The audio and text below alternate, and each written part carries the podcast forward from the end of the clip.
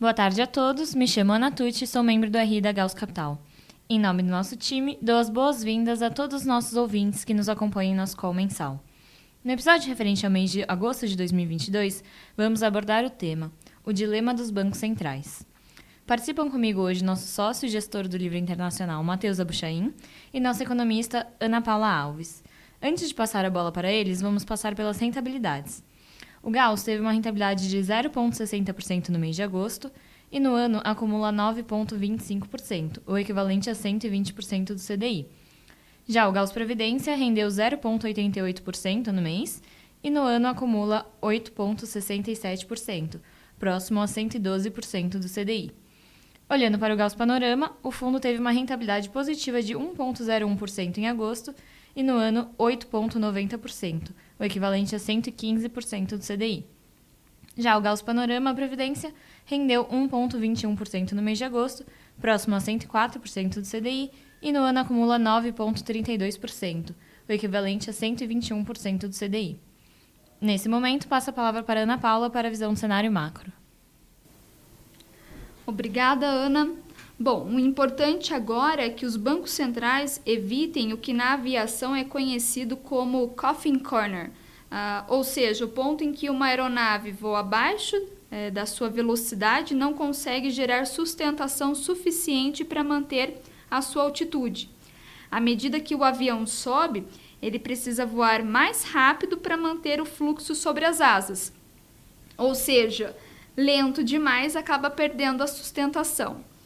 É, ainda que preocupados com os impactos negativos sobre o crescimento econômico, membros dos principais bancos centrais entraram em cena ao longo do mês de agosto para vocalizar as suas preocupações com a piora do quadro inflacionário. Nos Estados Unidos, a inflação está em 8,5% em 12 meses. Na zona do euro, a inflação ao consumidor atingiu um recorde de 9%, fortemente afetada também pelo preço da energia, com o agravante da guerra na Ucrânia. Apesar da acomodação na margem dos preços de algumas commodities, eh, não existem sinais claros que apontem para um processo duradouro de, de uma desinflação global. Aliás, a crise de energia na Europa, bem como as medidas fiscais expansionistas eh, para mitigar os efeitos inflacionários, é, devem agravar ainda mais esse quadro. É, nesse sentido, resta aos bancos centrais a difícil tarefa de convergir a demanda para o nível atual de oferta e assim controlar a escalada de preços e ancorar as expectativas de inflação. Diante desse cenário, o presidente do Fed, em um discurso curto e direto, durante o simpósio de Jackson Hole, a tradicional reunião anual de banqueiros centrais, reforçou o compromisso em trazer a inflação para a meta de 2%, sinalizando que novas altas de juros serão necessárias e que um pivô, ou seja, cortes nas taxas, é prematuro.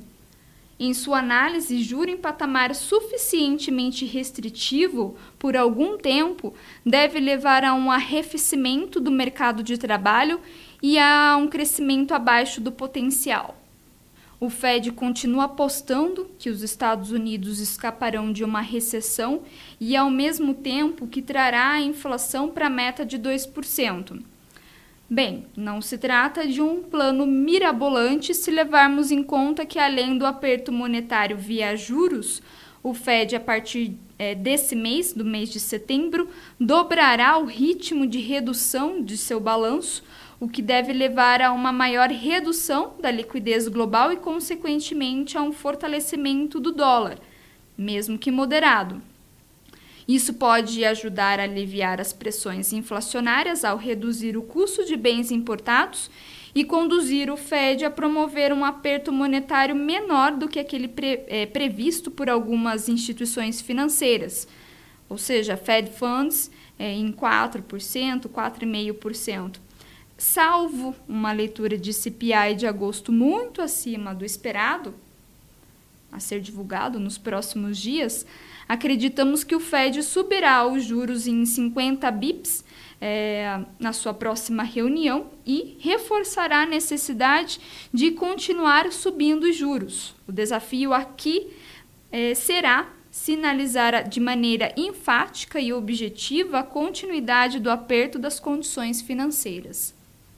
Já na Europa, em meio a um cenário de estagflação, seja pela disparada de preços devido à guerra na Ucrânia e pelas adversidades climáticas, seja pela fraqueza evidenciada nos dados de atividade de alta frequência, o quadro de inflação forte disseminada levou o Banco Central Europeu a subir os juros em 75 bips na sua última reunião, a despeito dos temores é, de recessão.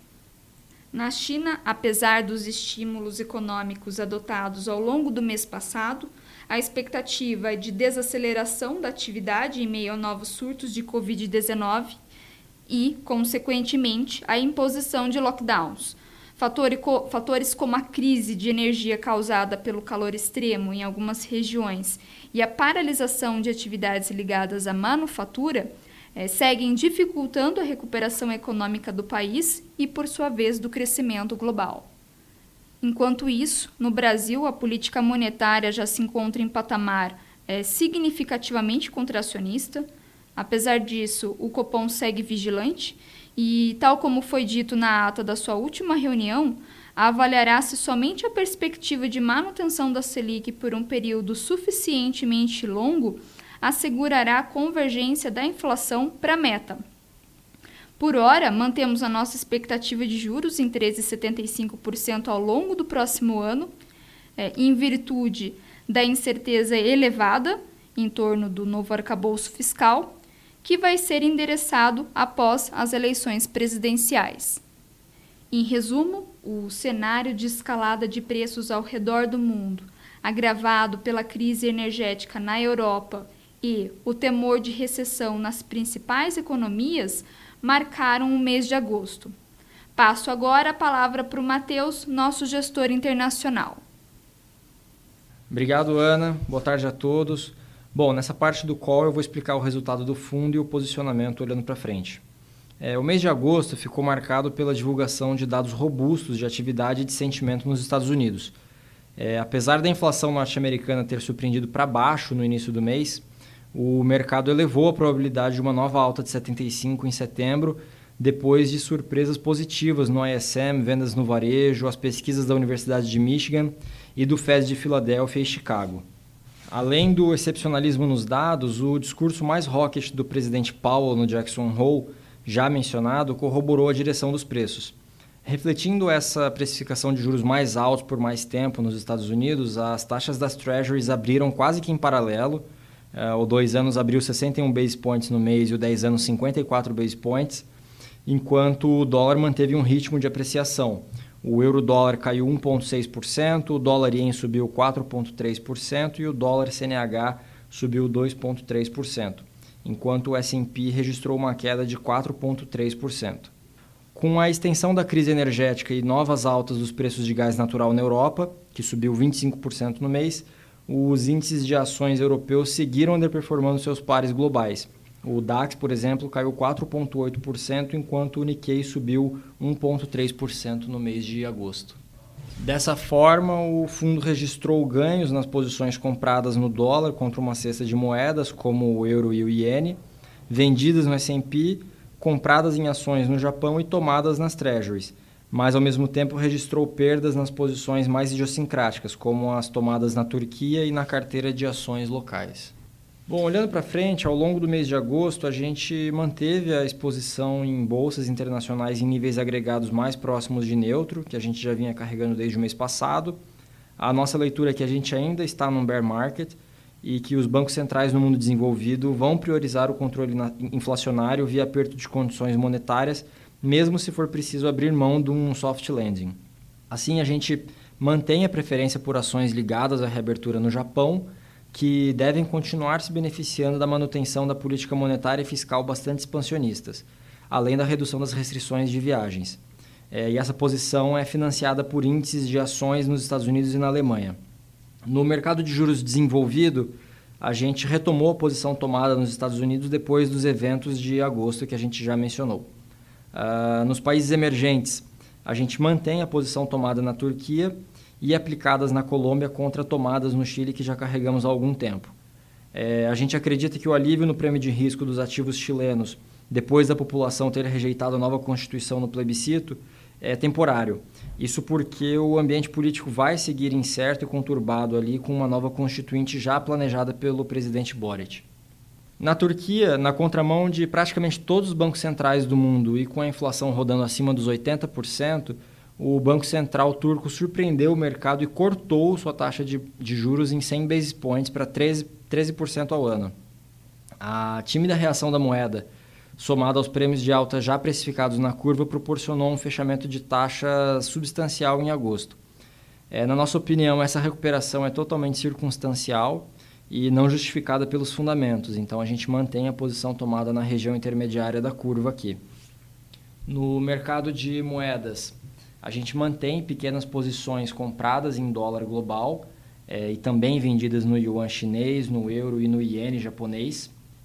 É, basicamente, a resiliência dos dados de atividade nos Estados Unidos, somada à, des à desaceleração da atividade global, a crise energética na Europa e as posturas mais doves pelo BOJ e pelo PBOC, apontam para uma continuidade dessa outperformance do dólar americano contra os seus pares globais. É, e por fim, em relação ao Brasil, a gente não alterou a direção das principais posições e a gente segue com a posição tomada na inclinação na curva de juros nominal, comprada no real e na debênture participativa da Vale. Além disso, a gente também mantém uma carteira de ações selecionadas com um hedge no índice. E aqui eu termino a minha exposição e devolvo a palavra para Ana. Obrigado. Obrigada, Matheus, Ana Paula e a todos os nossos ouvintes. Caso tenham qualquer dúvida ou questionamento, estamos à disposição através do e-mail ri@gauscapital.com.br. Não deixem de nos seguir nas nossas redes sociais, LinkedIn, Instagram e Twitter. Caso ainda não seja um cotista do Gauss, é possível investir acessando nosso site www.gauscapital.com.br. Boa tarde a todos e nos vemos nos próximos episódios do nosso podcast mensal.